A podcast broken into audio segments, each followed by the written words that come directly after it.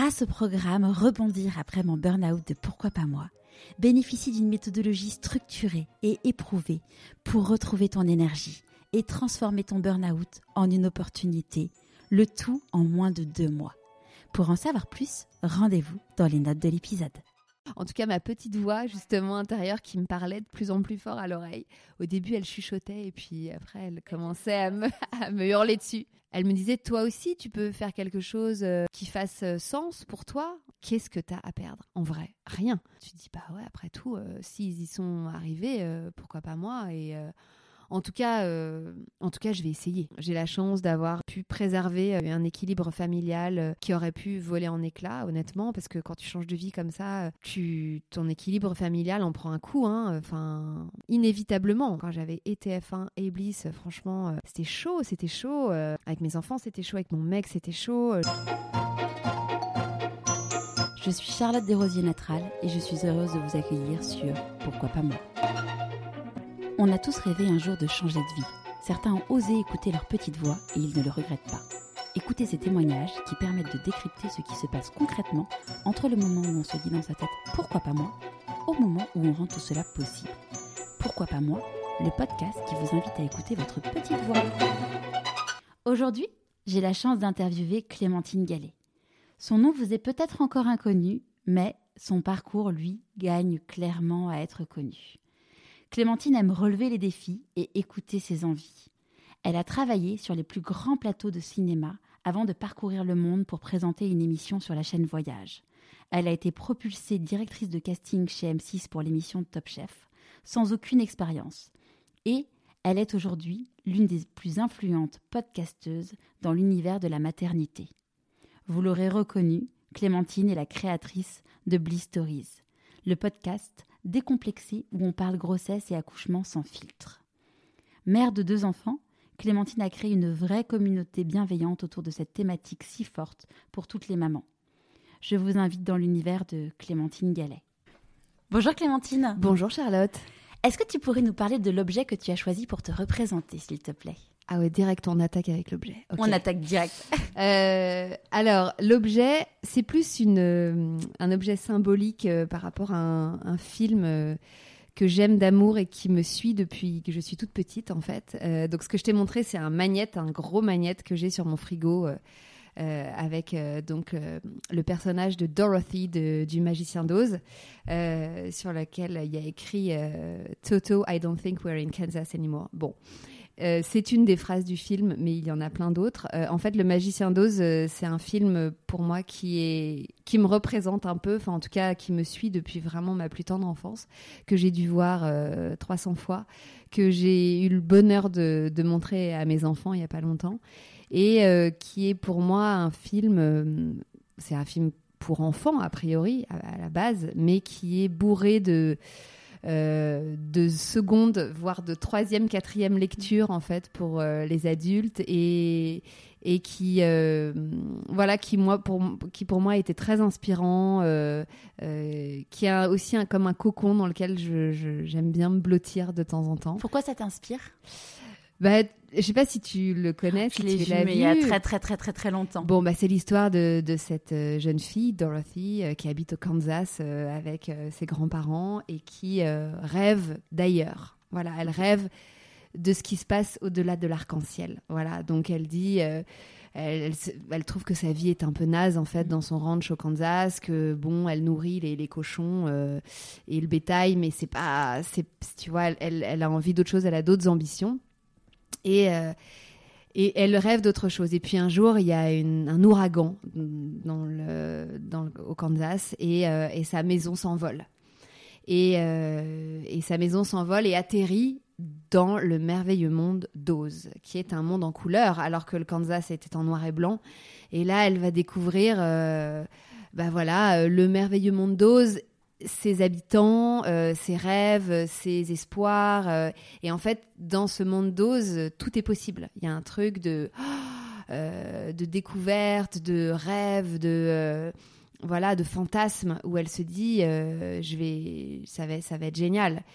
Et puis en fait, en fait, elle se rend compte que c'est pas si bien que ça le monde d'Oz et que finalement, on n'est jamais mieux que chez soi.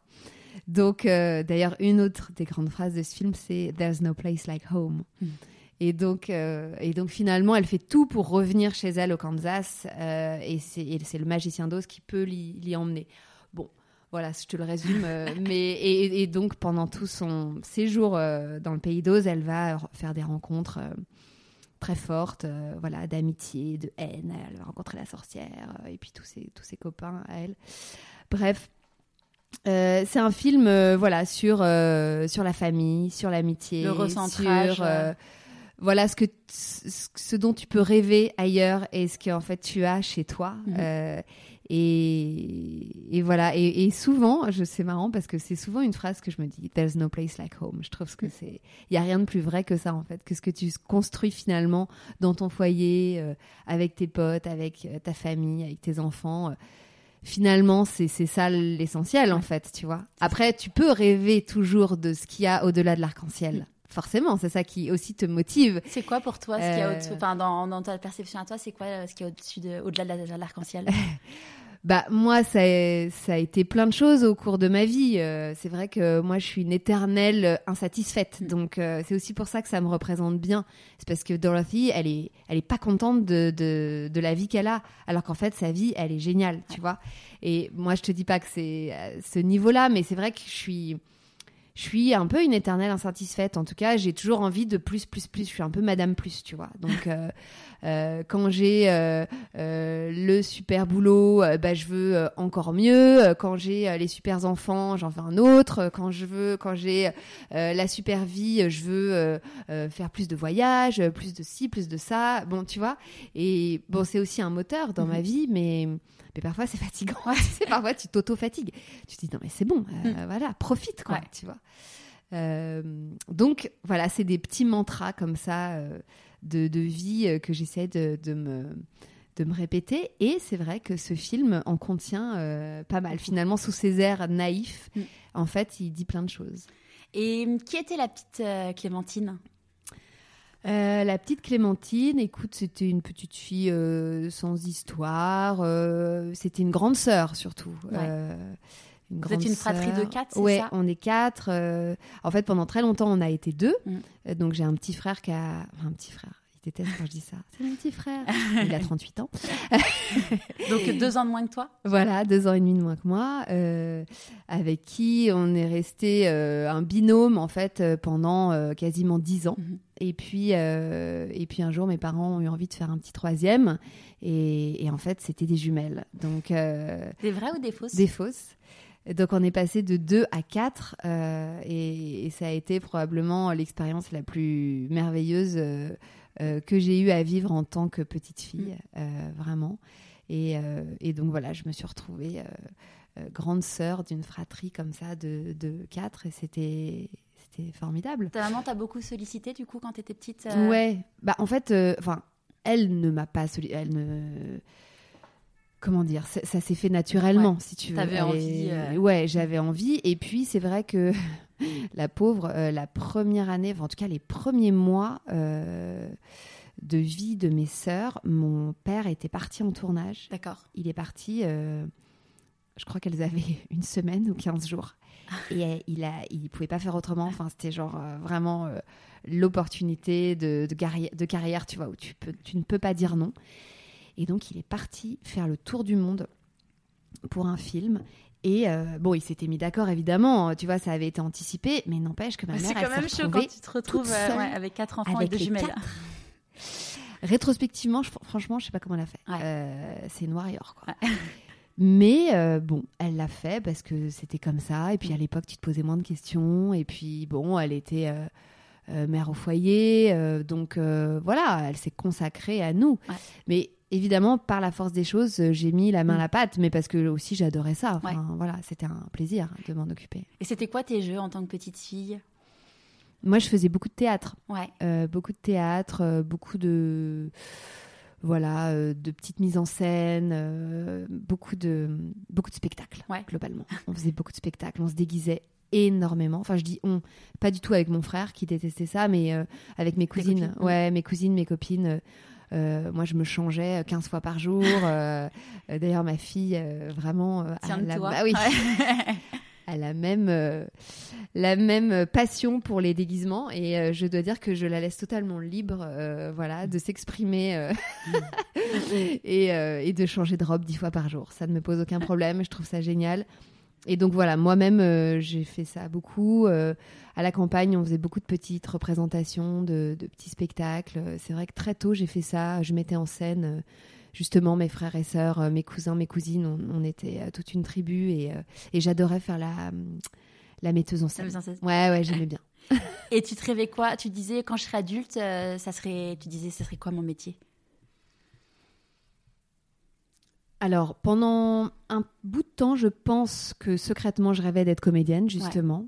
Euh, mais j'étais beaucoup trop timide pour ça. C'est-à-dire que j'arrivais à faire des petits spectacles en famille, tu vois, en terrain connu.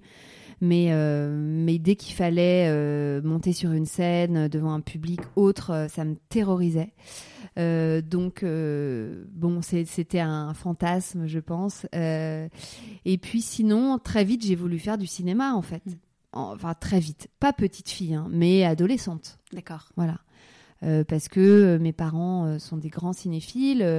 mon père a beaucoup travaillé dans le cinéma et donc voilà, j'ai été élevée dans cette culture des vieux films, voilà, des, des- des livres avec des, des photos d'Hollywood et, et voilà, c'était ouais, c'était une, une envie.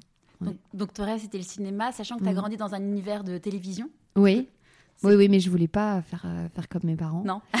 Euh, parce que oui, effectivement, à l'âge où il a fallu choisir une voie, euh, mon père faisait plus de cinéma, il faisait de la télé et, euh, et ma maman aussi.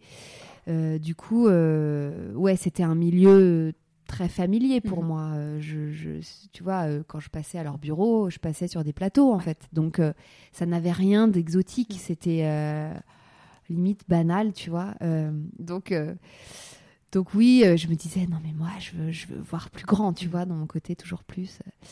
Ouais, je vais, je vais, je vais faire du cinéma, mais pas devant la caméra, derrière. Je vais participer en fait à la fabrication d'un film. Je trouvais que c'était, en tout cas, j'avais l'impression que c'était merveilleux.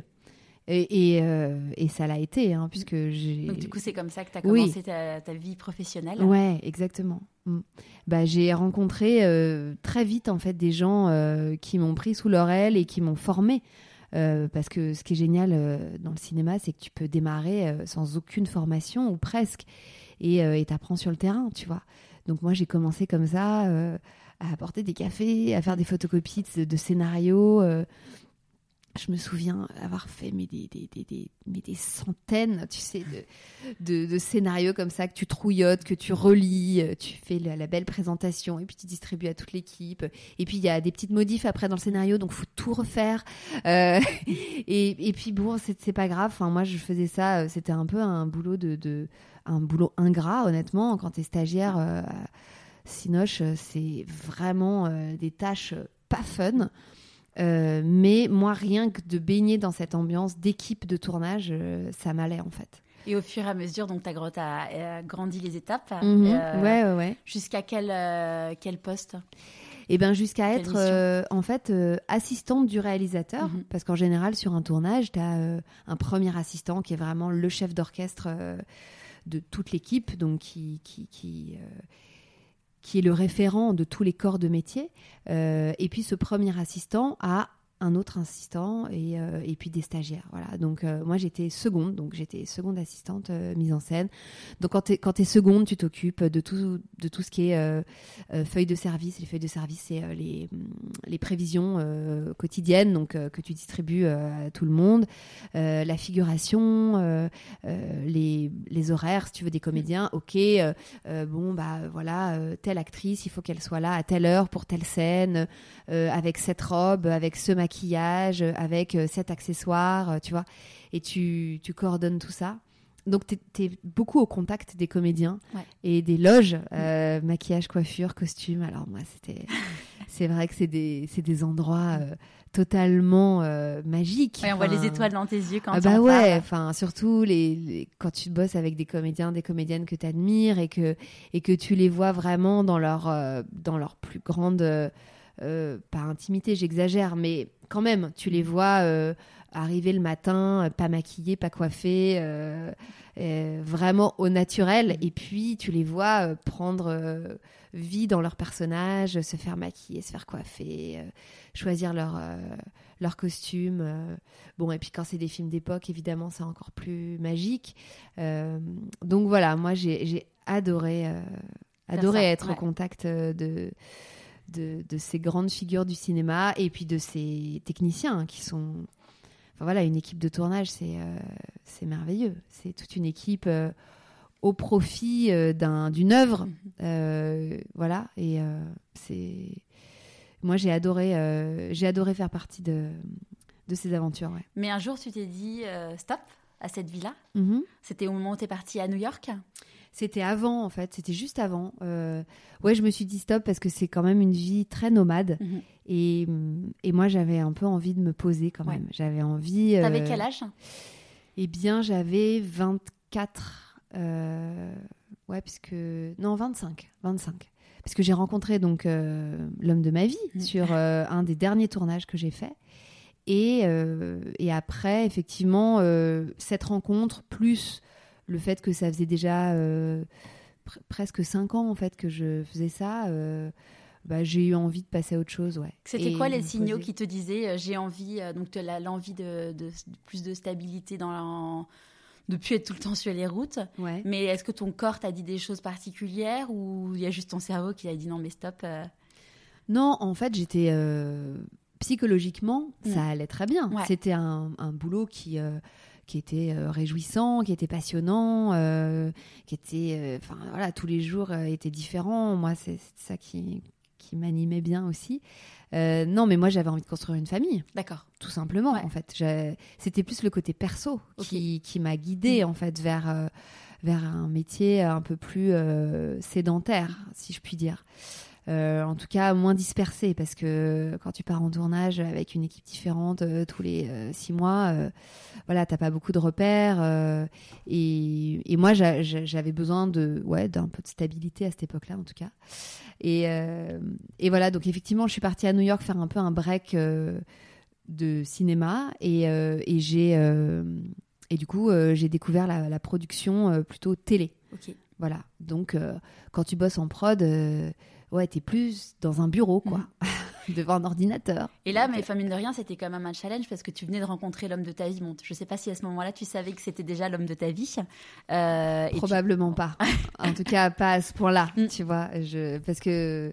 Et à la fois, c'était un bon moyen de nous challenger, Mm. de, de se séparer comme ça, euh, à peine. euh, Ça faisait combien de temps que vous étiez ensemble? Ah bah, Ça faisait trois mois, D'accord, ouais. tu vois. C'était vraiment tout frais. Mm. Et euh, puisqu'on s'est rencontrés l'été, et moi je partais à la rentrée, tu vois, c'était, je démarrais euh, ma rentrée euh, scolaire entre guillemets comme ça, en partant à New York. Et donc je lui ai dit, écoute, je suis désolée, mais en fait moi c'est un projet que j'ai organisé depuis trop longtemps pour Mm. l'abandonner pour toi. Je suis désolée. Même si vraiment je sens qu'il se passe un truc entre nous. Mm. Mais voilà, si, si vraiment c'est si fort qu'on le croit, eh bien ça tiendra à la distance. Ouais. C'est pas grave. Et tu avais déjà trouvé ton job avant de déménager à New York? Euh, oui, j'avais en fait euh, trouvé un stage dans une boîte de prod. Donc je redémarrais vraiment au, Ouais, à En bas et puis, même- et puis sans gagner d'argent. Stagiaire. Enfin, enfin, Oui, enfin j'étais euh, défrayée, on va dire, Ouais. tu vois, mais euh, c'était trois fois rien. Non, non, je bossais à côté. D'accord. Je bossais, euh, j'étais serveuse dans un resto français euh, dans West Village euh, et c'était ma source de revenus principale. Ouais, ouais. Ouais, donc tu t'es quand même vraiment donné les moyens de te dire j'ai un rêve, c'est d'aller à New York couper. euh, mais, Oui. euh, mais tu, oui, Ah bah ça a un prix, hein, parce Ouais. Mhm. que à New York la vie est hors de prix, euh, les loyers euh, laissent tomber. donc ouais, si tu veux te donner les moyens euh, d'habiter euh, plusieurs mois à New York, euh, il faut faut avoir du budget. Ouais. Parce que t'es très très vite prise par la réalité de la, du coût de la vie là-bas. Mm. Le moindre resto coûte hyper cher, la moindre sortie aussi, euh, tout est hors de prix. Donc, ouais, je, bossais dans ce resto et, et, ça payait mon loyer. D'accord. Tu vois. Et comment a vécu ton entourage ce, ce départ à New York? Ah bah très bien. Moi, j'ai mes parents m'ont toujours soutenu. soutenu. Mm. Oui, oui, oui. Il euh, n'y a pas des gens qui t'ont dit, mais t'es complètement taré, t'avais un super, c'était le job de tes rêves et en fait tu. Non, non, parce que tu sais, j'étais intermittente. Ouais. Euh, quand tu quand es dans ces métiers-là, euh, t'es intermittente et en fait. Les joies de l'intermittence, puisqu'il y en a, heureusement, c'est ça, c'est la liberté. C'est-à-dire que tu peux couper pendant quelques mois, et puis j'aurais très bien pu revenir en France au bout d'un an et repartir sur des tournages rien ne l'empêchait, si tu veux. J'ai pas eu à faire de rupture conventionnelle ou à démissionner. C'est des, des, contrats comme ça, euh, coup par coup. Donc, il n'y avait pas vraiment de danger, tu vois. D'accord. J'ai jamais fait de choses trop inconsidérées. Moi, je suis beaucoup trop raisonnable pour ça. Je, mais je, me donne les moyens de faire ce que je veux faire, mais, euh, mais sans partir du jour au lendemain en mode allez, je plaque tout. Euh, J'en ai marre. Ouais. Ok. J'ai jamais pu faire ça mm. non plus parce qu'il y a un moment aussi, financièrement, tu peux pas, tu vois. Ouais. Et donc là, tu rentres en France. Donc je rentre en France et, euh, et là, je me dis, bon, euh, qu'est-ce que je vais faire? Alors déjà, mon couple avait, ça avait tenu, avait tenu. Donc ça, c'était déjà une bonne mm. nouvelle. Euh, et je me suis dit, bah, je vais pas retourner sur des plateaux de cinéma et je vais plutôt explorer le milieu de la production. Et euh, à New York, en fait, j'avais tourné un, pilote, une émission pilote euh, que j'avais moi-même écrite et réalisée. Euh, parce que le producteur avec qui je travaillais avait trouvé l'idée chouette et il m'avait dit Ok, bah vas-y, fais-le. Tiens, je te file une caméra. vas-y, va au bout du truc. Donc j'avais un pilote et, et c'était une émission du coup de, de, voyage, de bonnes adresses, de bons plans, tout ça. Et, et j'avais quand même ce petit DVD sous le bras, tu vois, que j'ai envoyé à des chaînes. Euh, et, la chaîne euh, Voyage, qui n'existe plus malheureusement aujourd'hui, ou en tout cas. Si, elle existe encore. Hein. Mm. Je, la regarde de temps en temps pour ah m'endormir le soir. Ouais. En tout cas, sur la Freebox, elle est disponible. Ah, d'accord. Bon, bah, en tout cas, c'est vrai que j'en entends plus trop parler. Je crois qu'ils sont un peu euh, en baisse de régime. Mm. Mais bon, en tout cas, tant mieux si elle existe toujours.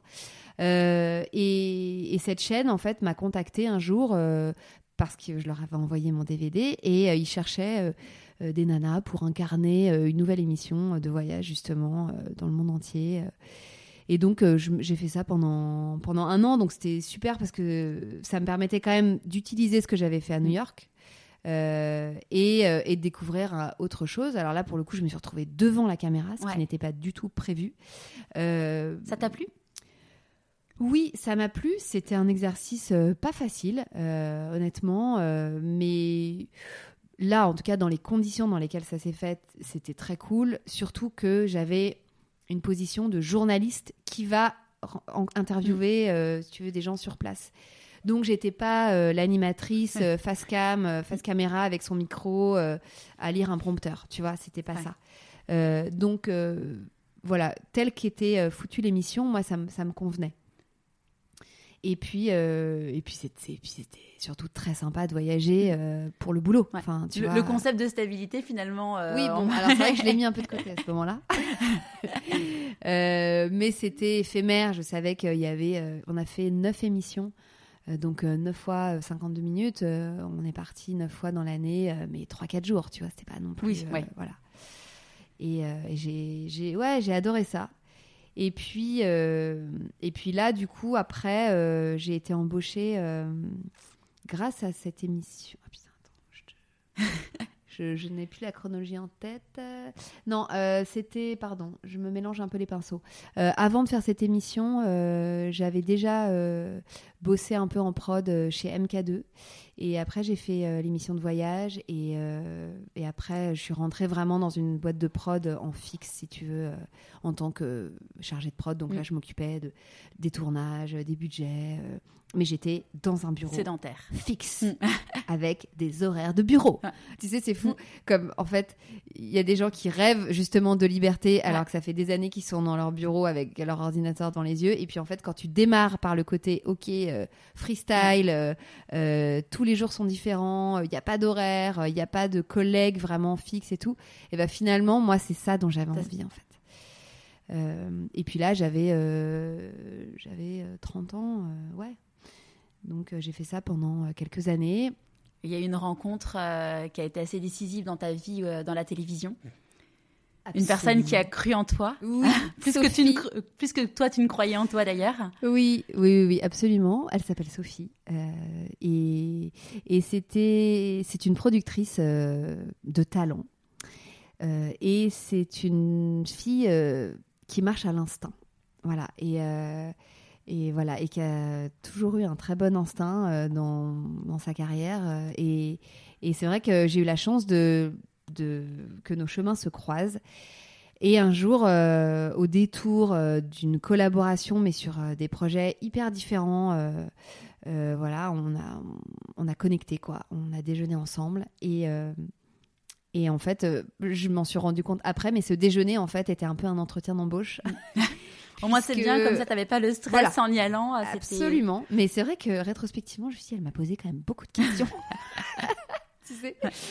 Et, euh, et, on s'est hyper bien entendu. Il y a eu une vraie, un vrai coup, coup de foudre euh, humain. Et, euh, et, deux jours après, elle me disait Mais tu veux pas venir avec moi chez M6 Je démarre une nouvelle émission là, de cuisine. Bon, je sais pas trop ce que ça va être, mais je sens que tu serais parfaite en directrice de casting. Et moi, je lui dis, mais quoi? Mais de quoi tu me parles? Mais je n'ai jamais fait ça de ma vie. Enfin, là, tu vois, je fais des tableaux Excel avec des budgets dedans. Enfin, je suis pas du tout, je sais même pas ce que c'est en fait, en mm. quoi ça consiste. Et euh, elle me dit si si mais t'inquiète, tu vas faire ça très bien. Viens avec moi, je t'assure, on va se marrer. Et, euh, et je l'ai suivi car je suis aussi une instinctive. Oui, j'écoute ma petite voix. Et, et j'ai bien fait puisque donc c'était l'émission Top Chef qui démarrait, c'était la première saison et donc elle, elle d'ailleurs c'était son premier job en tant que productrice vraiment. Euh, en tant que capitaine euh, du navire. Et moi, du coup, c'était mon, premier job en tant que directrice de casting. Donc, rétrospectivement, encore une fois, c'était de l'inconscience totale de faire ça. T'avais des choses à perdre euh, Rien. Non.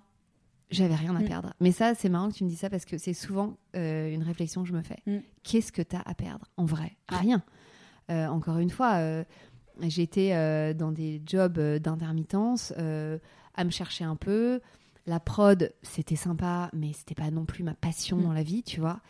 Et euh, je me suis dit, ok, euh, qu'est-ce qu'il y a de plus kiffant de bosser euh, surtout avec une fille qui t'inspire, mm. tu vois, qui, que tu as envie de, suivre dans son aventure. Donc finalement, peu importe ce qu'elle me propose de faire, je vais, je vais, je vais apprendre en fait à ses côtés. Je sens que je sens qu'il va se passer des choses intéressantes. Il y a eu des freins dans ta tête qui, où il y a un moment, tu as quand même eu un petit moment d'hésitation? Franchement, non. Aucun.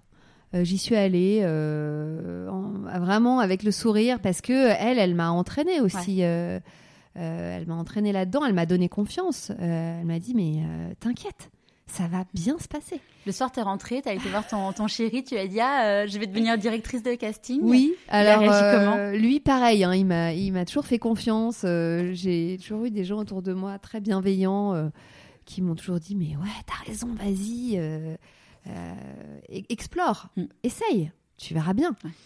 Euh, et puis, je pense qu'aussi, euh, quand moi j'envoie le signal de quelque chose d'excitant et d'enthousiasmant, bah, les gens autour de moi me disent bah cool, si, mm-hmm. ça a l'air de, ça a l'air de te réjouir, donc vas-y.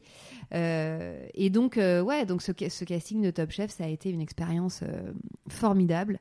Euh, d'abord parce que j'ai découvert ce métier mm. euh, qui était euh, vraiment fait pour moi, effectivement.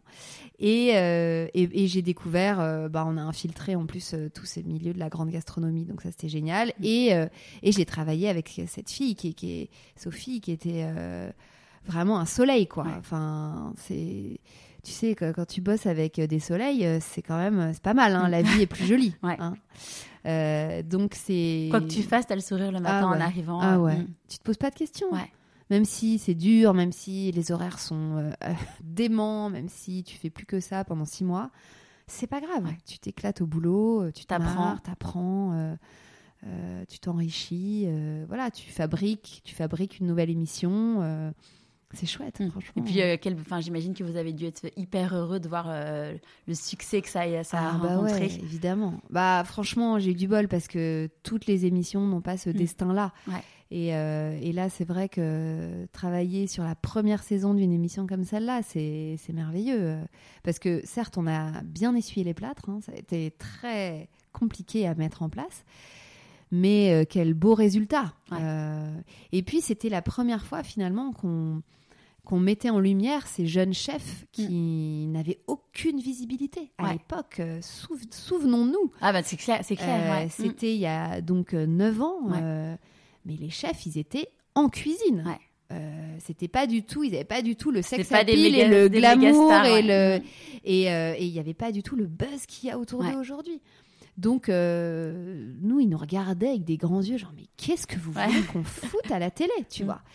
Et donc il y a eu un gros boulot de conviction et de vraiment de les sortir de leur fourneau pour les mettre devant les caméras et de leur dire mais si euh, regarde ce que ce que tu fais de Mm. tes mains euh, regarde la personnalité que tu as regarde ce que tu peux transmettre euh, aux téléspectateurs nous c'est ça qu'on a Donner l'envie à, des- Ouais. à des talents de se révéler. Exactement.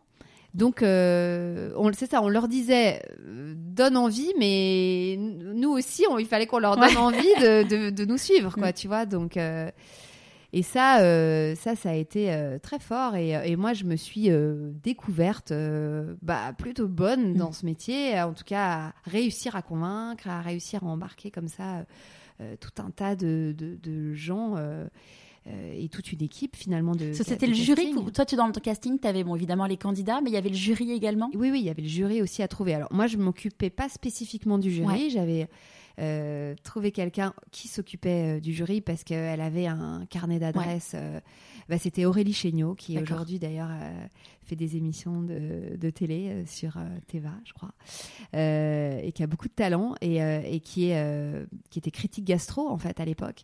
Et, et je connaissais Aurélie et je lui ai dit écoute, on, on démarre un nouveau truc là, c'est pour toi. Mm. Toi qui as un carnet d'adresses dingue, viens avec nous dans l'équipe. Il faut qu'on trouve des chefs pour Mm. constituer cette, ce jury incroyable qui, va, qui va juger ces jeunes chefs. Et donc, euh, elle est venue, euh, elle a intégré l'équipe, et puis c'est elle, c'est avec elle qu'on a fait le casting des, du jury. Ouais. Super. Et Donc, tu avais combien de saisons de Top Chef? Ah, qu'une. Qu'une seule. Ah oui, moi je suis spécialisée dans le l'essuyage de plâtre. Ok. c'est ça qui m'excite à la fois. D'accord. Une fois que c'est trop rodé, euh, je m'ennuie. Ok. Voilà. Donc, euh, besoin, besoin de nouveautés. de nouveautés. Oui. Donc, ah, finalement, après, tu pars euh, chez TF1. Oui, alors je suis restée quand même un peu avec cette Avec Sophie. productrice Mm. Sophie chez M6. Et euh, après, on a été ailleurs d'ailleurs dans une autre boîte. Euh, et j'ai été euh, débauchée par TF1 euh, bah, pendant mon, congé, mon deuxième congé mat. D'accord. Donc, donc j'avais euh, 32 ans, 33 ans. Ma fille était toute petite.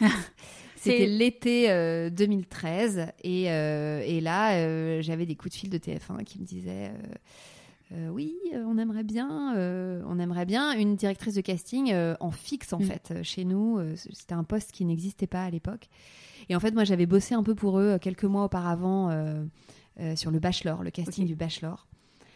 Très très compliqué ce, casting. Ah bah ouais parce que pour trouver le Bachelor je t'explique Ah pas, oui, c'est- oui, ouais. c'est chercher une, une aiguille dans, dans une botte de foin.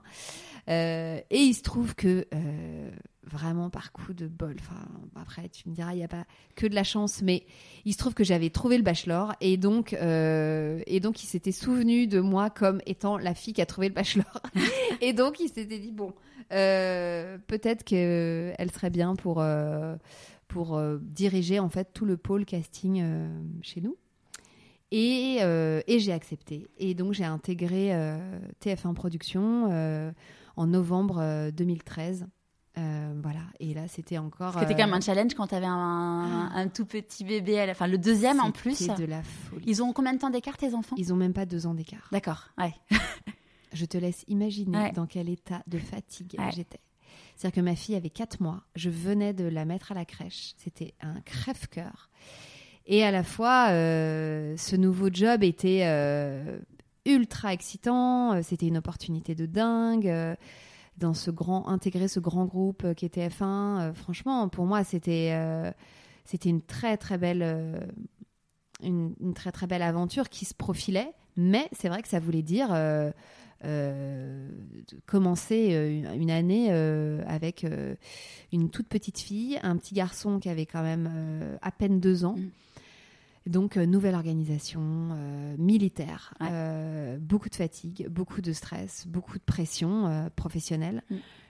et familiale, hein, on va pas se Ouais. mentir. Enfin, c'était euh, ouais, c'était Comme- une première année très compliquée. Il y a eu des moments où tu t'es dit j'ai fait une connerie, ou ton, dans des engueulades, ton, mari, ton chéri, parce que vous n'êtes pas mariés, t'as dit mais, mais pourquoi t'as fait ça? En fait, on se l'est jamais dit comme ça. Mm. En fait, sur le moment, j'étais euh, dans l'œil du cyclone. Ouais. Vraiment. Je, je, j'avais aucun recul. euh, j'avançais euh, tel un bon petit soldat, Mm. encore une fois, vraiment en me disant bon bah voilà, euh, Sans te poser de questions. c'est comme ça, faut le faire.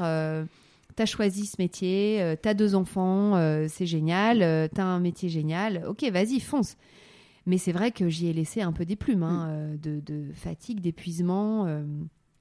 Bon, donc la première année a été très rock'n'roll. Euh, je, je... Franchement, un des éléments euh, salvateurs de cette année, ça a été que j'ai fini par euh, sortir ma fille de la crèche, Ouais. qui était malade euh, vraiment à répétition. C'était horrible. Et, euh, et j'ai embauché une nounou. D'accord. Donc Bah, je me dit- suis saignée, mais vraiment c'était un investissement. oh, j'ai jamais payé autant.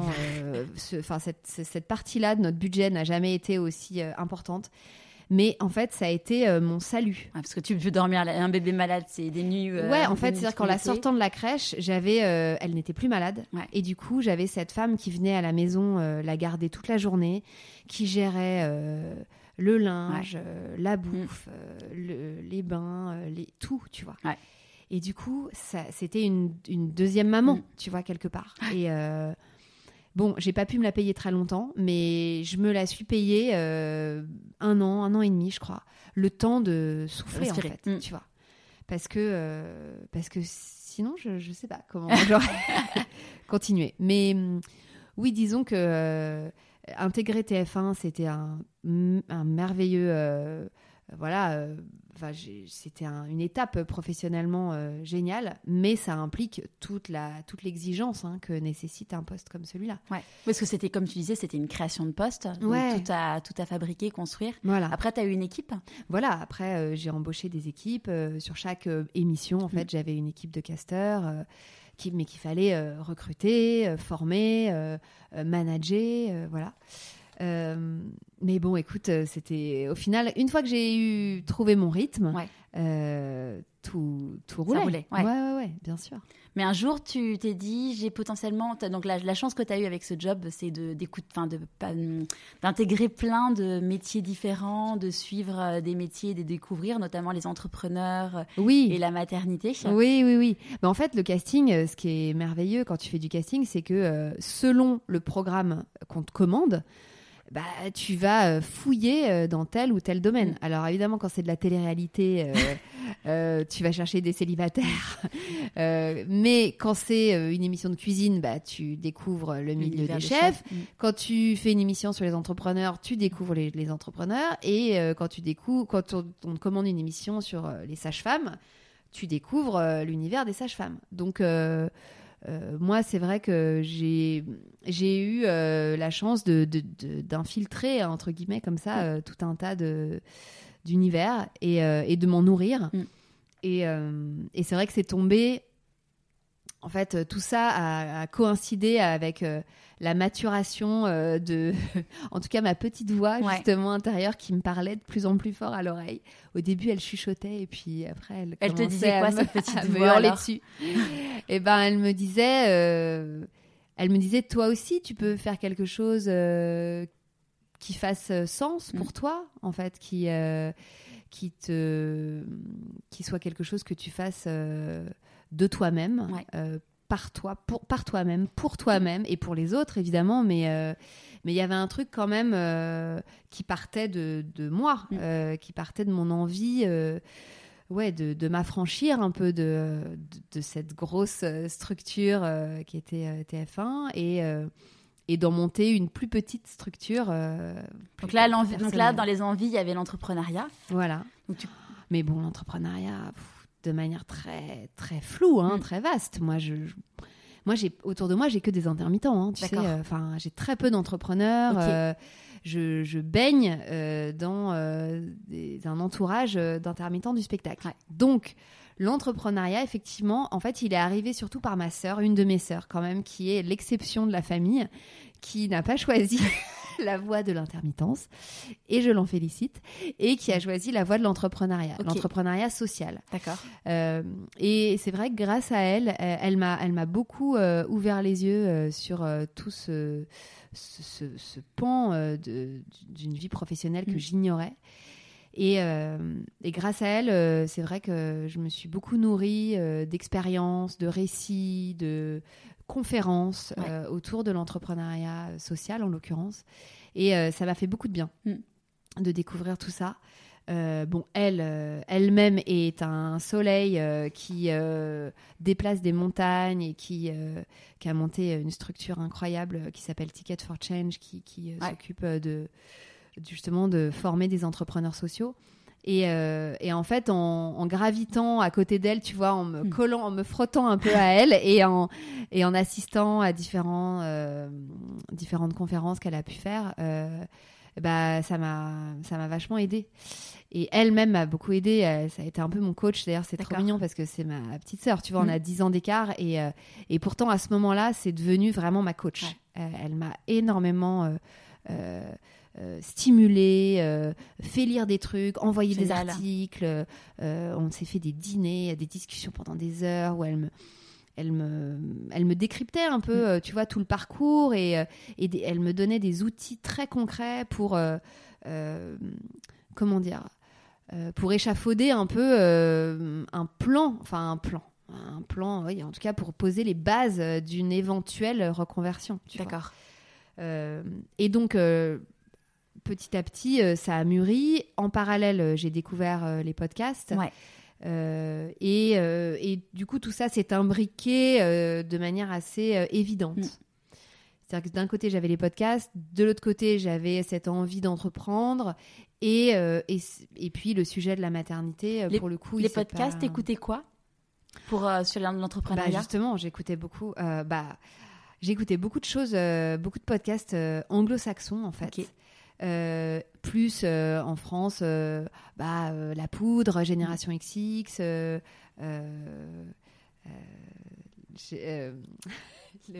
le podcast de Matt aussi, euh, Génération de Yourself. Yourself. Mm. Enfin voilà, des, des podcasts qui te tirent vers le haut en fait. Ouais. Tu vois, c'est des podcasts qui te qui disent euh, pourquoi pas toi Mm. Vraiment. Mm. Enfin bah, d'ailleurs, euh, tu portes bien ton t-shirt. ton t-shirt parce que c'est vraiment ça. C'est-à-dire euh, un jour tu te dis bah ouais après tout s'ils y sont arrivés pourquoi pas moi Mm. et en tout cas en tout cas je vais essayer. Ouais. Et je n'ai rien à y perdre. C'est ça. Voilà. Donc en parallèle, donc tu disais, il y a la, il y a la maternité qui te Mhm. trottait. euh, donc tu étais maman déjà oui, de, de- oui, oui. de- de Moi, vos j'étais- enfants. Ouais, ouais, ouais. Mes enfants étaient déjà grands. Enfin, tu vois, j'avais plus de bébés euh, Mm. dans les bras. hein. Mais euh, quand même, j'ai- toujours été. Enfin, je suis. Je suis, je suis entourée de, de copines, mamans, euh, euh, de la génération de mes sœurs, donc qui a 10 ans de moins, euh, qui aussi deviennent mamans, euh, et mon autre sœur, donc euh, qui, est, qui a un petit garçon euh, de, de deux ans et demi, euh, donc qui a vraiment, ça a coïncidé puisque tu vois le podcast a presque deux ans, Ouais. donc euh, pendant sa grossesse à elle. Euh, j'ai été euh, bon bah ça, son phare dans la nuit hein, on va dire sa référente Mm. number one et, euh, et donc elle, elle, elle m'appelait elle, elle me sollicitait énormément bon déjà on est très proches hein, donc c'était pas très compliqué mais on en a énormément parlé et, et je me suis rendu compte à cette occasion à l'occasion de ce coaching de, de grossesse que qu'elle n'avait pas les informations du tout Ouais. En tout cas tr- très peu pas assez Mm. et, et elle me disait mais si toi tu ne m'avais pas dit ça euh, personne me l'aurait dit en Mm. fait et, et ça nous énervait mais au plus haut point on était là mais putain mais c'est pas possible mais je, lui disais mais qu'est-ce qu'ils vous apprennent en Ouais. fait au cours de, de préparation Ah, puis c'est tellement important d'arriver préparé à son Bah ouais. accouchement, ça change tout. Enfin, mais franchement, euh, ils nous apprennent des trucs euh, très euh, académiques, Mm. mais euh, on rentre pas dans les détails, euh, on rentre pas dans le concret, quoi. Bon, et en fait, à l'époque où elle était enceinte, il y a eu euh, une espèce de vague de baby boom euh, autour de moi où euh, je me suis retrouvée du coup un peu référente de plein de copines, de cousines et de ma sœur. Et, et toutes me disaient la même chose. Donc euh, voilà, l'énervement est monté. et en même temps que l'énervement, du coup, l'envie euh, que, que d'y remédier, en fait, Ouais. et de, de remédier à ce problème. De me dire, non mais attends, ça suffit, quoi. Ouais. On arrête là, on arrête de de, de pas dire les, les choses euh, concrètement, on arrête de de pas transmettre l'info. euh, stop. Mm. Donc, je vais me servir du podcast pour en parler. Sachant que tu as eu une révélation en écoutant dans ta voiture euh, une, une Australienne. Oui. Et Oui, c'est oui. là où tu t'es dit, euh, c'est ça ce que je veux faire. Bah, c'est-à-dire que j'ai effectivement euh, j'écoutais donc euh, plein de podcasts et un jour une, une, une- nana que je suis sur Instagram a répondu à, à un podcast de maternité et bon il se trouve que cette fille est australienne donc elle habite vraiment à l'autre bout du monde et euh, et quand elle a raconté sa maternité, je, je l'ai sentie euh, très proche, Mm. alors qu'elle est très loin. Ouais.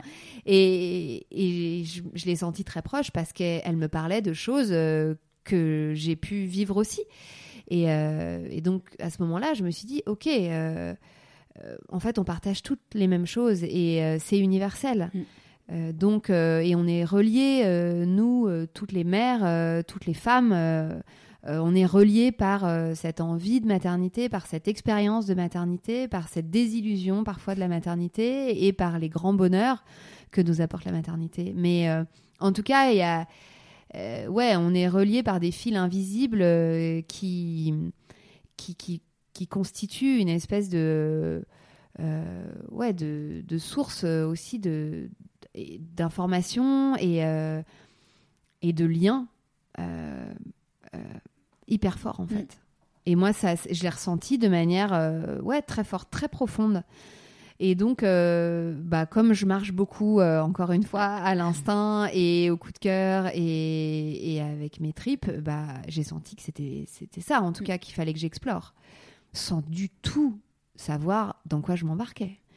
Mais en me disant, j'ai un sujet qui me passionne. Ouais. J'ai un média que j'adore et, que, et qui gagne à être connu, parce qu'à l'époque, euh, les podcasts en France n'étaient pas du tout aussi présents Ouais. qu'aujourd'hui. Euh, mais en tout cas, euh, je sentais que c'était euh, qu'il y avait un truc à faire. Donc je l'ai fait. Donc là, le soir, tu rentres, t'as- t'entends dans ta voiture euh, le, le podcast de Courtenay. Tu rentres. Courtney. Ouais. Et là, tu dis go, euh, go, j'y vais, je me lance. euh, une- un sentiment d'urgence. euh, Ouais. Ouais, ouais, oh, bah, je crois que une semaine après, j'avais euh, le matos. euh, et euh, oui, parce que c'était au mois de novembre, euh, c'était au mois de novembre 2018, euh, cette, euh, cette espèce de déclic-là. Euh, donc, euh, je me souviens, euh, j'ai eu un micro euh, à Noël. Euh, je me suis acheté euh, tout le matos et tout. Euh, je me suis formée à un logiciel de montage. Bon, je savais déjà monter parce que quand tu fais du casting, tu montes euh, les interviews et tout ça. Je savais faire des interviews. Ouais. Donc en fait, ça regroupait euh, un peu Tu tout ce savais que je caster savais les bons profils aussi. Je savais, voilà, a priori, euh, trouver les bons Mhm. témoins. Euh, donc ça ne me demandait pas un investissement euh, déjà financier trop grand. et ça, par contre, ça nécessitait un investissement en Temps. temps. Mhm. Ça, c'est sûr. Mais bon, je l'ai trouvé, le temps, et, et j'ai commencé à interviewer deux personnes, deux femmes très proches de moi, puisqu'il s'agissait de ma cousine et euh, d'une de mes meilleures amies, la marraine de mon fils. Et euh, je me suis fait un peu la main avec elle et, euh, Et ça t'a plu direct? et ça, ouais, ça a fonctionné. Mm. En fait, euh, tout de suite, euh, j'ai éprouvé euh, l'émotion pure, tu vois, du, du, du truc où tu te dis, ah ok, bon, bah, c'est bon. C'est go. hein. C'est bon. Ouais. Ouais, ouais, ouais. ouais. T'as Bah fait ouais. écouter tes premiers épisodes à d'autres personnes pour avoir un regard extérieur? Ou t'étais tellement convaincue qu'en fait, il n'y avait même pas besoin Je crois pas. Non? Attends, mais tu me poses une colle. Euh, je ne crois pas. Ou en tout cas, euh, pas dans le but d'avoir un avis. D'accord. Tu vois ce que Mm. je veux dire? Ouais. J'étais convaincue, Mm. en tout cas, que, euh, euh, que je voulais sortir ces premiers épisodes. Mm. Après, euh, ça plaît, ça plaît pas. Ouais. Évidemment, j'étais pas du tout euh, persuadée que ça allait plaire. Mm. Mais moi, en tout cas, ça me plaisait. D'accord. Donc, j'avais envie de les mettre en ligne Mm. telles quelles. Je l'ai fait écouter, si, j'ai fait écouter à mon mec, qui s'est trouvé captivé. Donc, j'étais là, bon, bah écoute, si ça marche cool. sur toi, déjà, c'est bon Mm. signe. Et puis, en fait, très vite, j'ai enregistré j'avais trois épisodes et euh, j'ai mis en ligne euh, trois épisodes d'un coup. Ouais. Euh, parce que moi, j'étais très frustrée euh, sur les podcasts que j'écoutais euh, de pas avoir assez de- de- d'épisodes en stock, Ouais. tu vois. Et donc, je m'étais dit, bon, au cas où ça prend, Mm. au moins, il y aura trois épisodes et ça me laissera un peu le temps de voir venir, tu vois, pour la suite. Et voilà, et c'est ce qui s'est passé. Donc, j'ai j'ai mis ces, ces trois épisodes en ligne et. et puis bah, très vite, j'ai eu des, des retours. Quoi. Ouais. Très vite, j'ai senti que la mayonnaise prenait. Mm. Donc là, tu bossais encore chez TF1. Ah ouais. Et euh, donc, tu as enregistré le soir. Euh, tu allé chez les, chez les mamans? Oui, oui, oui. Ah bah oui, j'étais... euh, J'avais une double vie, Ouais. vraiment. La double vie euh, totale, voire la triple vie, puisque j'étais quand même, je suis quand même maman. aussi. Ouais. Euh, donc, euh, ouais, c'était c'était très très organisé. C'est-à-dire que je bossais chez TF1 de 10h à 20h, enfin 10h, 19h, 19h30. Bon, et puis et puis certains soirs dans la semaine, effectivement, étaient consacrés à, à l'enregistrement des épisodes. Euh, donc j'allais euh, chez, chez ces femmes que je ne connaissais euh, pas, pour ainsi dire, ou en tout cas via des copines de copines, ou bien via Instagram.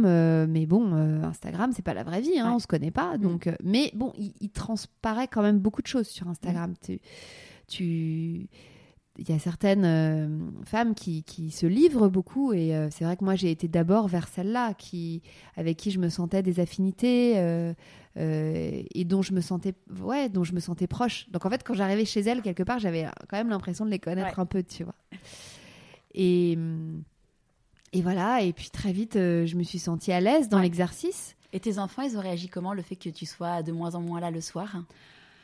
Bah ouais, ça a été un peu compliqué. Euh, mon mec a beaucoup pris le relais, franchement. Il, a, il a été. Il a été un euh, super soutien. Ouais. Mm. Ouais, ouais, bah c'était un peu indispensable parce que c'est- vrai que quand, quand tu rajoutes en plus de, ton job euh, qui est déjà très prenant, quand tu rajoutes euh, des heures de- d'enregistrement et de montage, euh, ça fait beaucoup. Donc euh, oui, j'ai été euh, un peu moins là, mais euh, quand même là. hein. Ouais. Faut pas exagérer, j'étais quand même pas mal là. Et puis je bossais aussi beaucoup quand il dormait, hein, Ouais. donc ça il s'en rendait pas trop compte. Donc j'ai beaucoup moins dormi, mais c'était pour la bonne cause. Et puis, bah, comme, comme te disent tous les entrepreneurs, quand tu fais euh, un projet qui te passionne et que c'est ta boîte et que c'est ton truc, enfin, à l'époque, c'était pas du tout ma boîte, Mhm. hein, c'était rien, c'était juste un- une passion Un side project. et un, euh, un side mm. project. Mais, euh, mais quand tu es porté par quelque chose, tu le fais, euh, tu comptes pas tes heures. Ouais. Bon, et puis moi, très vite, il y a eu en plus, bah, il y a eu des, comment dire, il y a eu une réponse de l'autre côté. C'est-à-dire que je postais mes épisodes et j'avais des retours. Ouais, ce, Donc, qui, est- ce qui est euh, magique. euh, Et mm. ça, euh, il n'y a rien de mieux pour euh, te, te motiver et, euh, et t'encourager à, à bosser euh, nuit et jour. Quand tu as des retours euh, de nanas qui te disent euh, Oh mon Dieu, mais c'est extraordinaire, mais euh, jamais j'aurais cru que euh, euh, il y avait d'autres femmes qui avaient vécu ça, euh, je, je m'y retrouve tellement et, euh, et merci, merci, merci, merci, merci, merci, merci. En fait, je me suis pris un shoot de merci. Ouais. En fait, depuis que j'ai commencé ce projet, euh, c'est dingue en fait d'être autant remercié. Ça ne devrait pas. Mais c'est- si Ouais, mais euh, franchement, parfois, je me dis, mais c'est dingue en fait. euh, Bon, c'est ce qui, c'est, un moteur, hein, Mm. évidemment, mais euh, mais il y a un truc aussi quelque part où il y a un endroit où je me dis, c'est fou que que que ce soit euh, qu'elle trouve en fait des réponses dans ce podcast et pas ailleurs. Mm. Tu vois, Euh, il y a quand même un truc qui, il y a un Qui dysfonctionnement. qui est pas normal. Ouais. Après, chacun, chacune vit la chose différemment et se, enfin, la préparation à l'accouchement. Bien euh, sûr. Il y en a qui vont prendre juste le truc standard de la clinique, de Oui. l'hôpital. D'autres qui vont dire, moi, je vais essayer la sophro. Enfin, après, il y a aussi un- une partie aussi curiosité et, et puis aussi euh, entourage parce que si personne t'en parle, tu, Ouais, ouais, ouais. tu sais pas. Mm. Oui, mais le, problème, c'est qu'il faut pas compter que sur la curiosité des femmes enceintes. Mm. Euh, tu vois, il- les femmes enceintes devraient être plus informées Clairement. à la base, même si elles sont curieuses. Tant Ouais. mieux si elles sont curieuses et qu'elles veulent en plus euh, explorer, Non, euh, sûr, on est avoir des projets Mm. de naissance, avoir Ouais. des trucs. Moi, je trouve ça formidable. Mais si tu veux, la formation de base, Mm. Euh, elle devrait être plus complète, en fait. Je suis d'accord. J'en ai fait les Euh, frais, donc je suis ah ouais, d'accord. Donc, Mm. euh, bon, c'est là où il y a, je trouve, un, un dysfonctionnement. Bon, après, malheureusement, le personnel médical est débordé et elles n'ont pas toujours le temps aussi de, de- Et puis mal formé aussi sur certaines ouais, parties. ouais, bien Mm. sûr. Donc voilà, écoute, en tout cas, euh, tant T'avais mieux. Elles ton- ont trouvé euh, des réponses à leurs questions euh, dans ces témoignages. Elles ont trouvé, voilà, des, des sœurs de d'expérience. et, et elles se connectent d'ailleurs en- entre elles. Hein, Ouais. euh, mes, mes héroïnes, je Génial. celles qui, celles qui témoignent. euh, elles répondent aussi à, à celles qui Ouais. les sollicitent Mm. après la diffusion de l'épisode. Super. Donc c'est ça fait une super belle communauté. vois. Ouais. Mm. Donc là, euh, tu, donc, tu travailles encore chez TF1, tu fais ça le soir, et en fait, un jour, euh, tu te dis, mais en fait, ça me prend quand même beaucoup de temps. Donc tu vas voir euh, ton boss et tu lui dis, moi, j'aimerais euh, un part-time. Oui, alors ça a commencé comme ça, effectivement. J'ai commencé à réclamer un 4-5e. Ouais. Euh, En expliquant que libérer un peu c'était ça ou... Ah oui. Ouais, c'était. euh, Au début, c'était un peu secret. Tu l'as quand même finalement dit assez rapidement. Non, j'en ai parlé assez vite. Bah en fait, moi je bossais avec des gens qui étaient des amis. hein, Ouais, euh, d'accord. donc, euh, donc en fait, euh, je voyais pas l'intérêt de le cacher. Mm. Ils voyaient bien que euh, que j'étais euh, euh, en ébullition Mm. sur autre chose. et puis, ça me faisait plaisir aussi de leur en parler, de partager ça avec eux. Et ils ont d'ailleurs été d'un grand soutien. Mm. hein, ils étaient hyper enthousiastes. Donc, donc ça, ça a jamais posé de problème. Euh, le 4-5e, ils me l'ont euh, accordé euh, volontiers. Et puis, ils étaient eux-mêmes enthousiastes. Vraiment, il y avait un truc de... en c'est cool. Bah, c'est quand même un média, tu Mm, vois. Alors, c'est pas de la ouais. télé, mais Ouais. euh, et Mm. c'est du son, mais c'est pas grave. Il y a, c'est quand même, on n'est pas très très éloigné. euh, donc, ils étaient euh, même curieux de savoir ce que ça allait donner, tu vois. Donc, non, non, ils m'ont toujours beaucoup soutenu. Donc, j'ai eu ce 4-5e qui a effectivement beaucoup changé les choses. Ouais. Donc, j'avais tous mes mercredis. C'était extraordinaire. quand, as bossé, euh, quand tu bosses depuis 6 ans euh, non-stop, euh, Mm. du lundi au vendredi, avec des horaires. des gros gros horaires, je te jure que le jour où tu as ton, vendredi, ton mercredi, c'est. Tu respires. Ah, Mm. ah là là. Donc ça, c'était Et génial. financièrement, tu as pu t'y retrouver. Bah en fait, financièrement, au même moment, j'ai commencé un peu à monétiser, tu vois, le podcast. Donc ça, tout ça, Ça- a été. Ça s'est bien géré. euh. Oui, bon. T'as attendu, euh, t'as attendu que de monétiser pour te dire je demande mon 4-5e ou finalement c'est pas. Non, les... il y a eu une période un peu charnière où effectivement euh, ça s'est senti Ouais. Euh, dans la trésorerie familiale. Mais euh, mais bon, euh, voilà, tu tu fais avec, hein, euh, voilà. Tu... Bah, quand t'as envie, il faut y aller. Quoi. Voilà, Mm. exactement. Tu fais des concessions. Euh, et donc, euh, ouais, en, en, en parallèle, euh, le- les podcasts ont commencé à émerger en. France et euh, donc on a commencé à s'intéresser à, à mon cas et, euh, et au fait que je générais quand même de grosses écoutes. Ouais. enfin, des, des- T'as combien d'écoutes maintenant par épisode À peu près? Euh, Écoute, à peu près entre 50 000 et, et 100 000. D'accord, génial, ouais. Euh, donc c'est beaucoup. Mm. Euh, et et c'est vrai que du coup les marques, euh, les marques ont commencé à se rendre compte que euh, avec une communauté euh, très puissante, très engagée et très ciblée, Clairement. Mm. eh ben ça pouvait euh, peut-être qu'on pouvait faire Pardon. affaire, Ouais. tu vois. Donc moi j'ai vu débarquer cette, cette émergence de la monétisation avec beaucoup de joie évidemment parce que là je me suis dit ok là il y a peut-être moyen Ouais. d'en faire un business, Mhm. chose qui n'était pas du tout dans mon esprit à la base. Et euh, mais euh, mais c'est vrai que là tout d'un coup euh, ça devenait très concret et je me suis dit bon peut-être que je vais pouvoir envisager de prolonger le 4-5e, d'élargir le 4-5e à carrément un full-time Mm. en fait.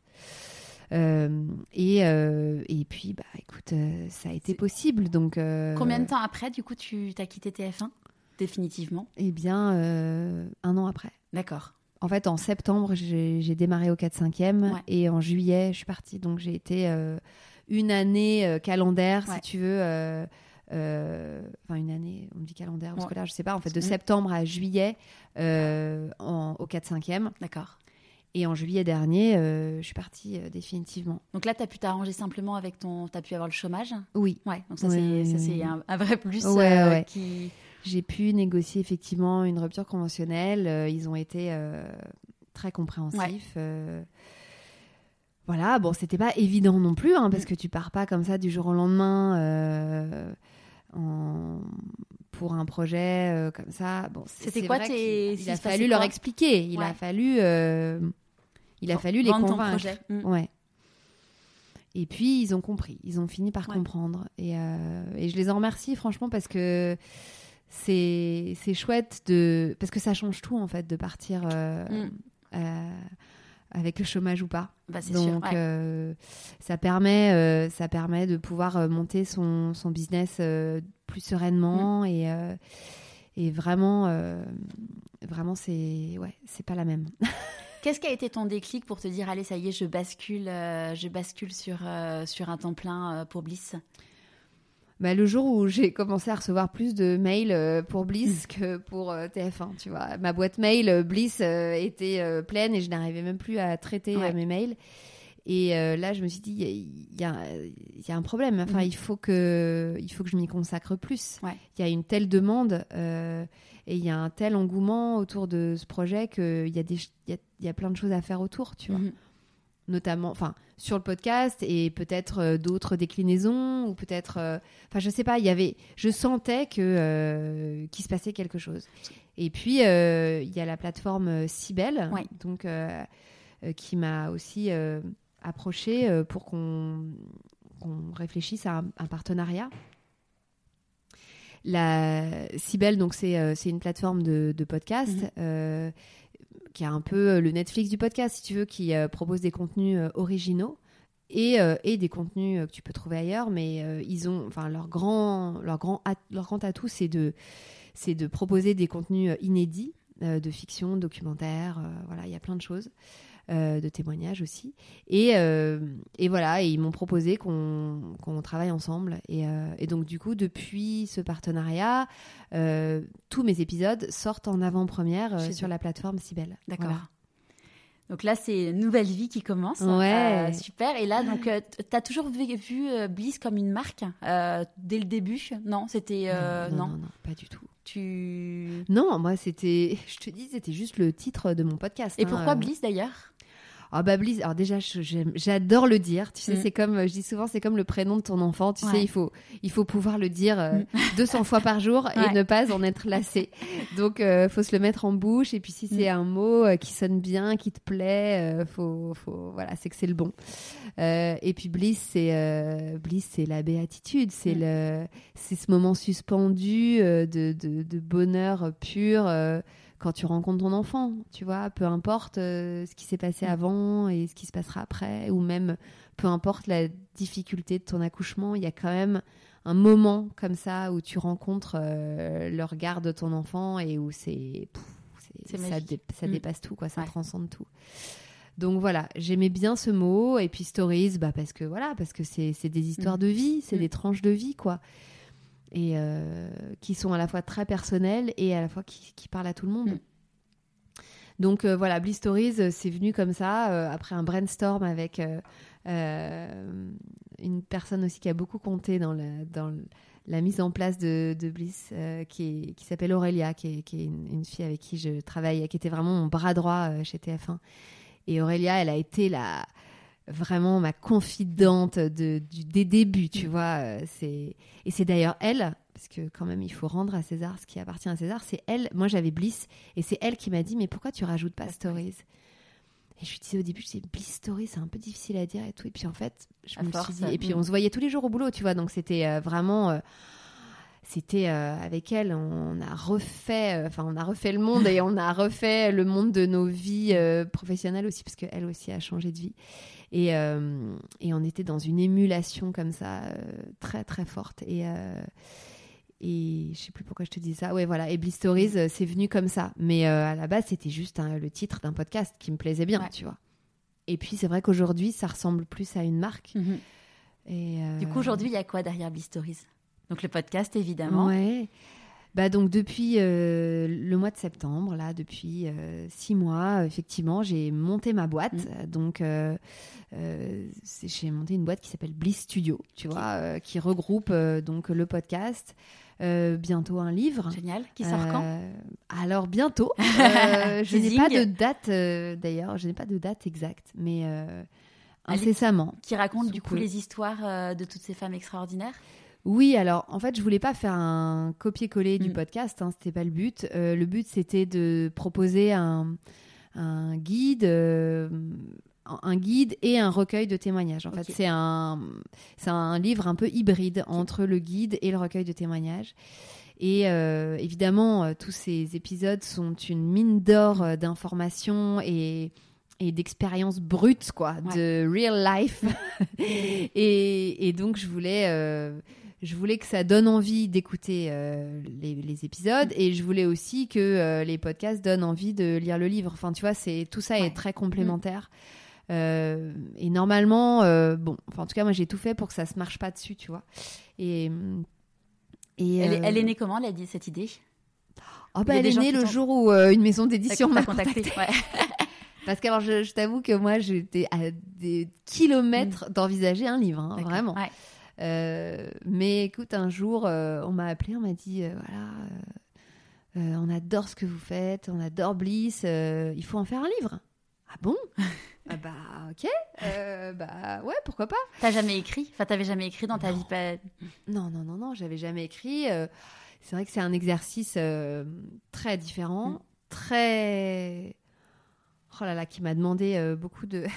qui m'a demandé beaucoup de, de concentration et, euh, et, et de dévotion parce que euh, oh, le temps d'écriture n'est pas du tout le même que le temps d'enregistrement ou de ou de montage ou enfin c'est incomparable. C'est vraiment euh, pff, tu vois tu peux mettre deux heures à écrire une phrase c'est c'est- et- et- ou deux heures à écrire un chapitre. Enfin c'est très bizarre. Tu, tu peux pas tabler sur un certain temps tu vois. C'est très aléatoire mais j'ai aimé cet exercice vraiment.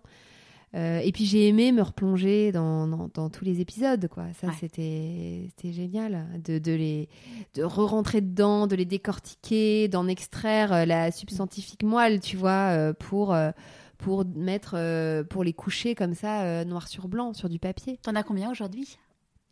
Alors aujourd'hui euh, bah, j'ai sorti ce matin le 71e épisode tu vois donc ça, ça fait beaucoup hein, mine de rien euh.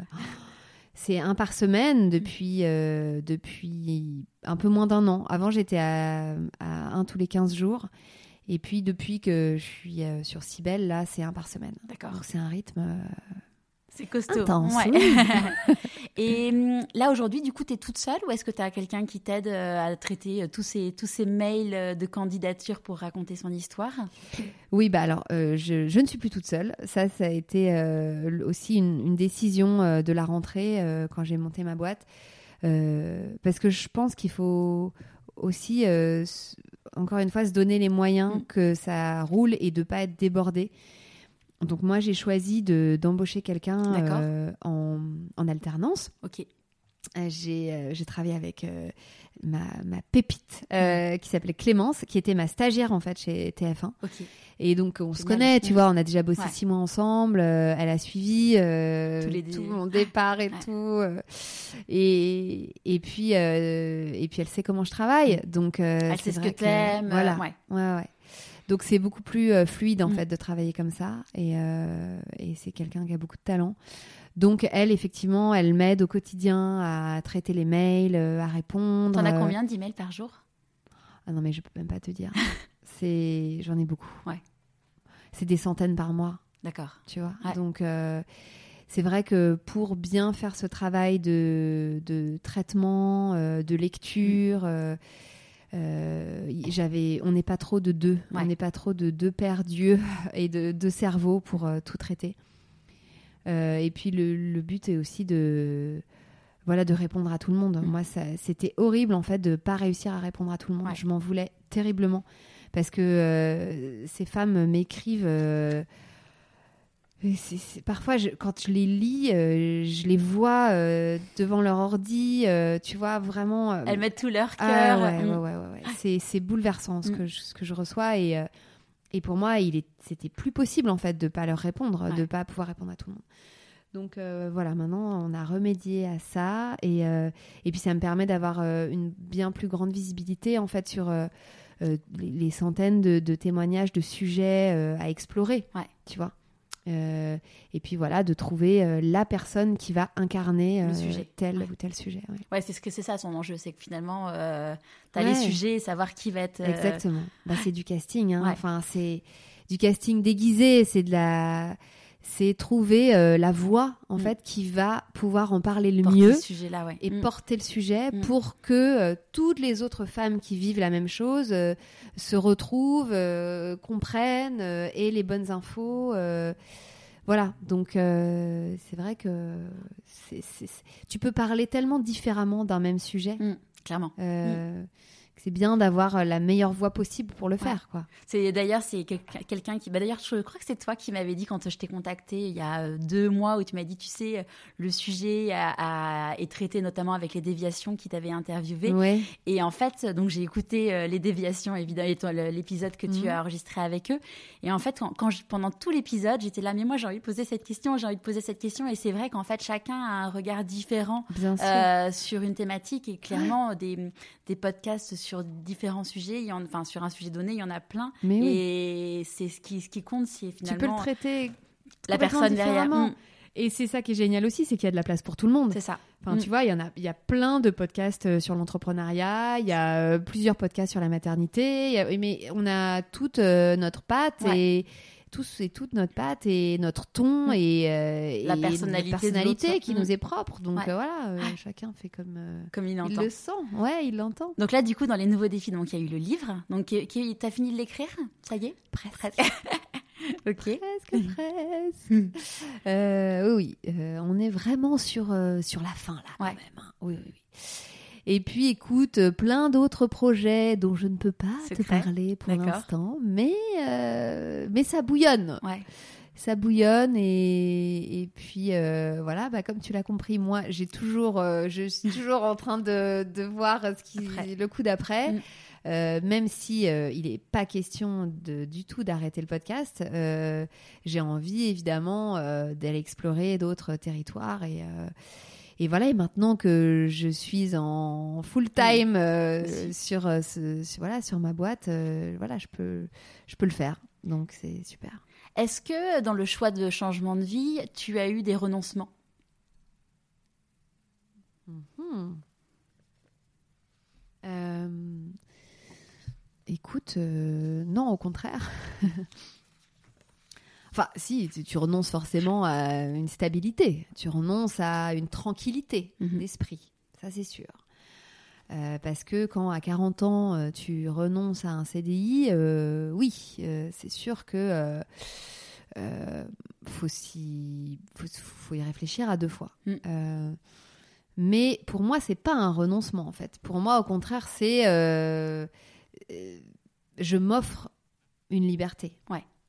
Plutôt que de renoncer Mm. à une stabilité. Mais bon, après ça, ça dépend de, De chacun. de- de chacun. Mm. Euh, euh, donc euh, non, pour moi, c'était c'était pas renoncer. Non, non, c'était au contraire, c'était vraiment m'offrir cette vie sur mesure, cette vie professionnelle sur mesure. Ouais. En fait, tu te crées ton métier. Ouais, Mm. exactement. D'ailleurs, c'est très marrant parce que depuis donc quelques mois, quand on me dit, tu sais, dans des trucs administratifs, quel est votre métier?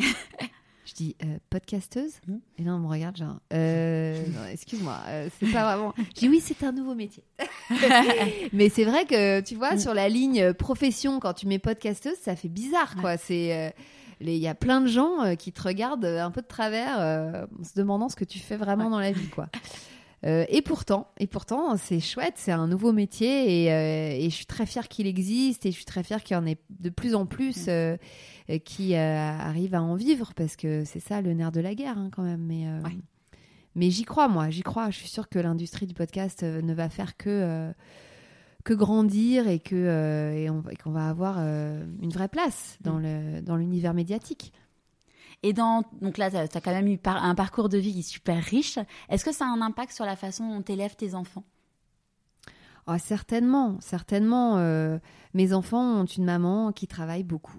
Oui, ça c'est sûr. Euh, donc ils ont euh, la valeur travail qui coule dans leurs veines, hein, je pense. en tout cas, je l'espère. et mais c'est une fierté. Ils ont, enfin, disons que j'essaye, j'essaye, hein, je dis bien j'essaye, de ne pas trop culpabiliser. Mmh.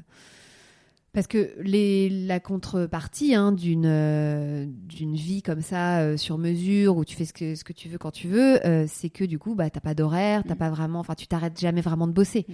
Tu vois pendant les vacances là, j'avais toujours mon ordi pas loin. les épisodes continuent de sortir toutes les semaines. l'été dernier, pareil. Enfin, tu vois, j'ai pas du tout coupé, par exemple, l'été dernier. Euh, donc ça, c'est, ça nécessite quand même euh, une vraie discipline. Mm. Euh, donc oui, ça, parfois, il râle. Et toi, tu le vis comment ben, j'essaye justement de ne pas trop culpabiliser. Mm. Mais parfois j'y arrive, parfois j'y arrive pas. Parfois je culpabilise. je me dis, putain, c'est vrai. j'ai pas fait ça pour leur renvoyer le signal d'une maman qui travaille encore plus. Euh, et à la fois, euh, c'est différent en fait. Mon temps avec eux est, différent parce que je peux me libérer euh, parfois à des horaires improbables qui étaient inenvisageables avant, genre sortie d'école, 4h30. jamais je n'étais à la sortie de l'école.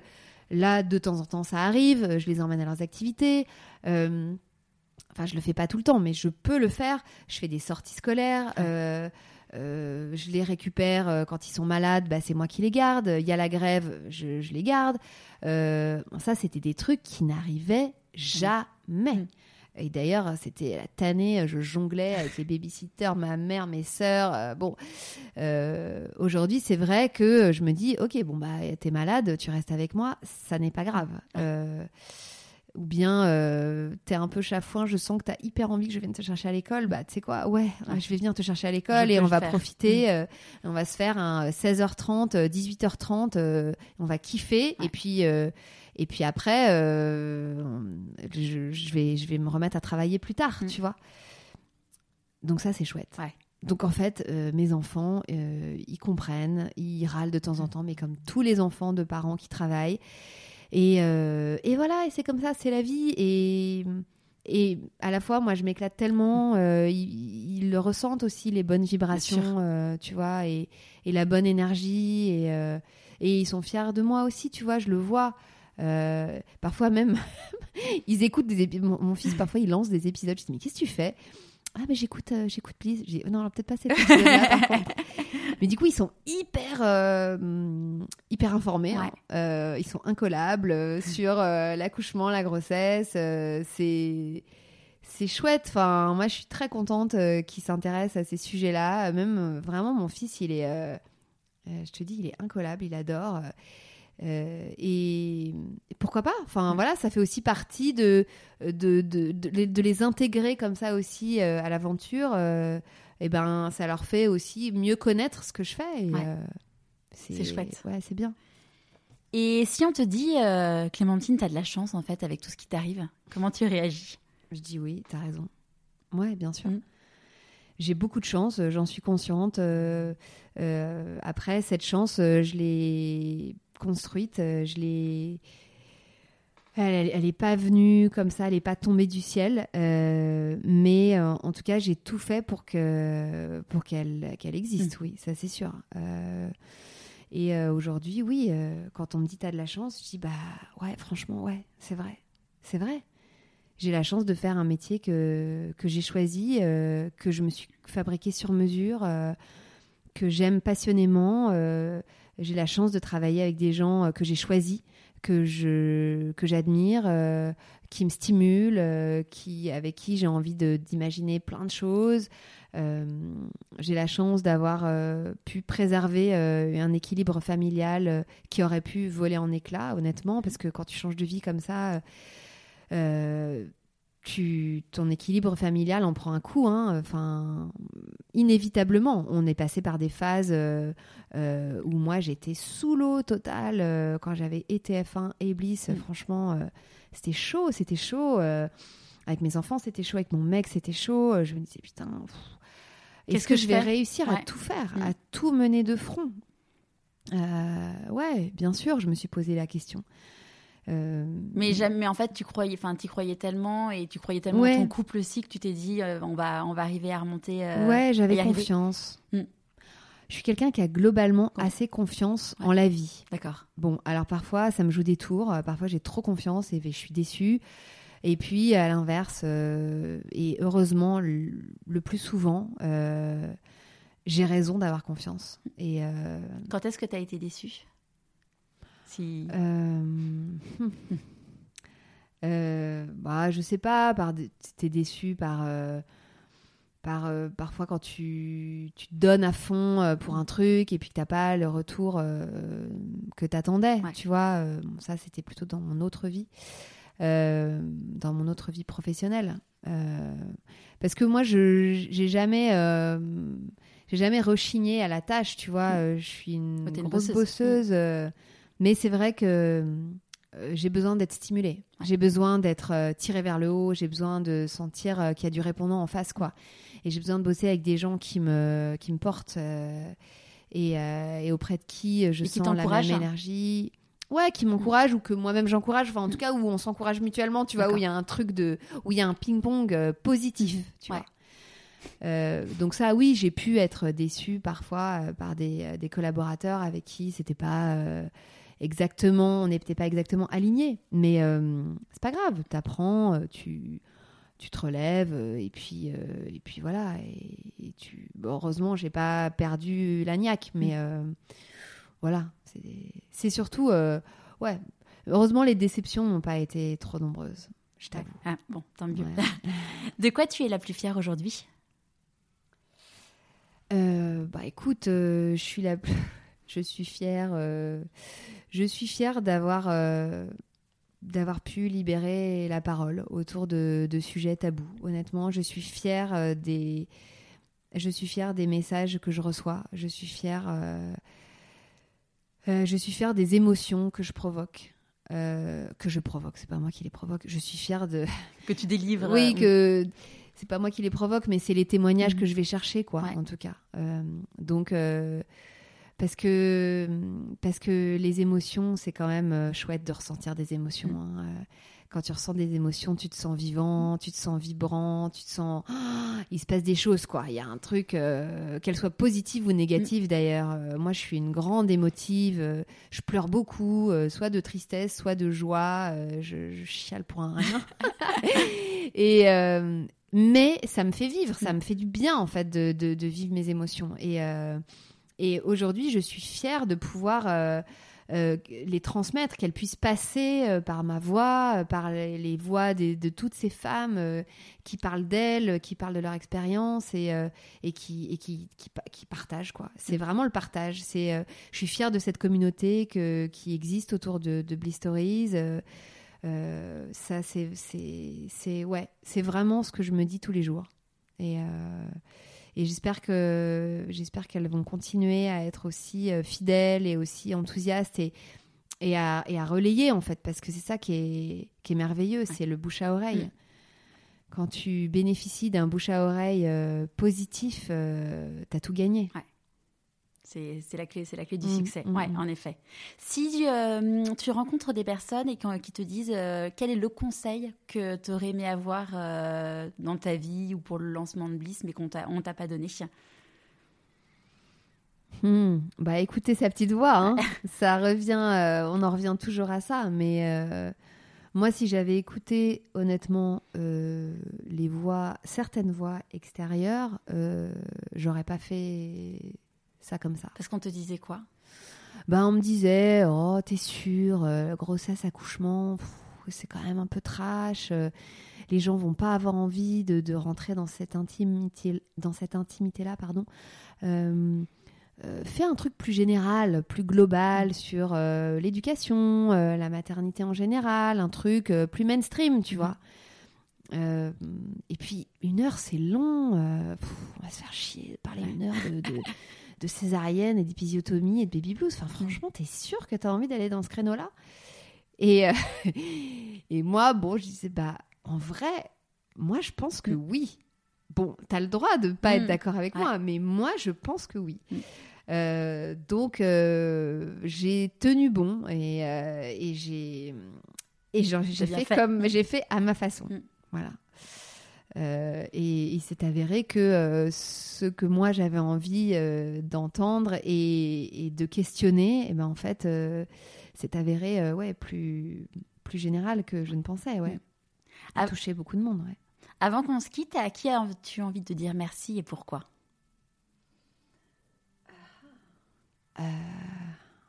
Bonne question. À qui j'ai envie de dire merci et pourquoi? Attends, ça me demande un petit peu de réflexion, pardon. Euh, alors si, bah, c'est peut-être euh, une réponse très basique, mais j'ai envie de dire merci à mes parents.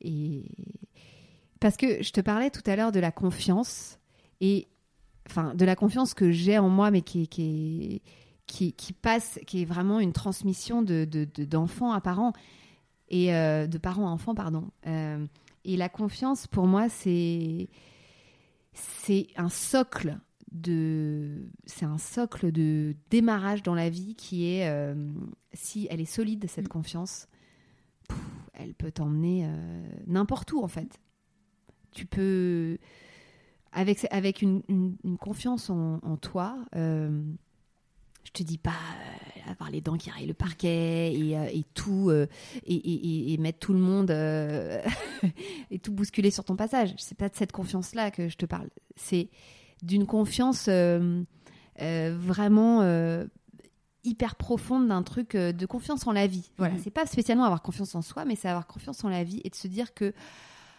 bah franchement, au pire, tu te loupes. Voilà, C'est pas dramatique, tu vas te relever. euh, euh, on est là pour toi. euh, tu seras jamais toute seule. on te, on, on t'épaulera toujours. Et, et nous, on croit en toi. Voilà, moi, mes parents m'ont toujours dit ça. M'ont toujours dit, on croit en toi. Quoi que tu fasses, que tu sois stagiaire sur un plateau, à porter des cafés, à faire des photocopies toute la journée, qui est quand même pas, ce que, pas forcément ce dont tu rêves pour ton enfant à la sortie euh, de ses études. Euh, ou bien, euh, tiens, je vais changer de voie, tiens, je vais aller explorer ça, je vais explorer ça. Et ça, ils le font d'ailleurs pour. ils l'ont fait pour nous quatre. hein, ils sont très, très ouverts d'esprit. Et, et cette confiance-là qu'ils nous ont inculquée, je pense que c'est ce qui fait de nous, je dis nous parce que vraiment je, parle aussi pour mes frères et sœurs, euh, les personnes qu'on est aujourd'hui. Et, euh, et je pense qu'on n'a pas peur. On n'a pas tellement peur en fait. Euh, mais sans être non plus des requins, tu vois. C'est-à-dire que. Et ça, c'est vrai que moi, je leur, dis souvent d'ailleurs. Et, ce qui est merveilleux, c'est que je vois toujours de la fierté dans leurs yeux. Et, et, euh, cette confiance, je vais toujours la puiser chez eux. Hein, euh, parce qu'elle elle a besoin d'être alimentée. C'est pas genre, tiens, vas-y, je te donne un stock de confiance pour la vie. Elle est. euh, elle est alimentée tout au long de, notre vie et, j'ai la chance d'être de les avoir encore tous les deux là tout près tout près de moi et très présents dans mon quotidien et, euh, et ça leur confiance elle est indéfectible je sais que je pourrais euh, demain aller euh, euh, n'importe où dans le monde euh, refaire ma vie élever des chèvres ou ou me lancer dans un tout autre domaine, ils auront confiance, tu vois. Et voilà, donc s'il y a s'il y a bien des gens à qui je peux dire merci, c'est eux. Bon, c'est- assez basique de dire merci à ses parents, mais pour le coup, euh, là, tu me prends au dépourvu. euh, c'est vraiment, c'est mon c'est, euh, socle. Oui, oui, oui, oui. Super. Merci beaucoup, Clémentine. Mais je t'en prie, Charlotte. Merci à toi. Après l'idole des hommes, Laurent Régaraz, alias Chicandier, que vous avez pu écouter dans l'épisode numéro 2, j'ai été très heureuse de pouvoir interviewer l'idole de tant de jeunes mamans. La semaine prochaine, je vous propose un tout autre registre. Je vous emmènerai rencontrer un homme des bois. En attendant, n'hésitez pas à me suivre sur LinkedIn ou Instagram, pourquoi pas moi podcast, ou à visiter mon site web, pourquoi pas moi.co, Et j'ai toujours besoin de vous pour vous abonner sur Deezer et Spotify et ou mettre des étoiles sur Apple Podcast. Je vous dis à jeudi prochain pour un nouvel épisode de Pourquoi pas moi.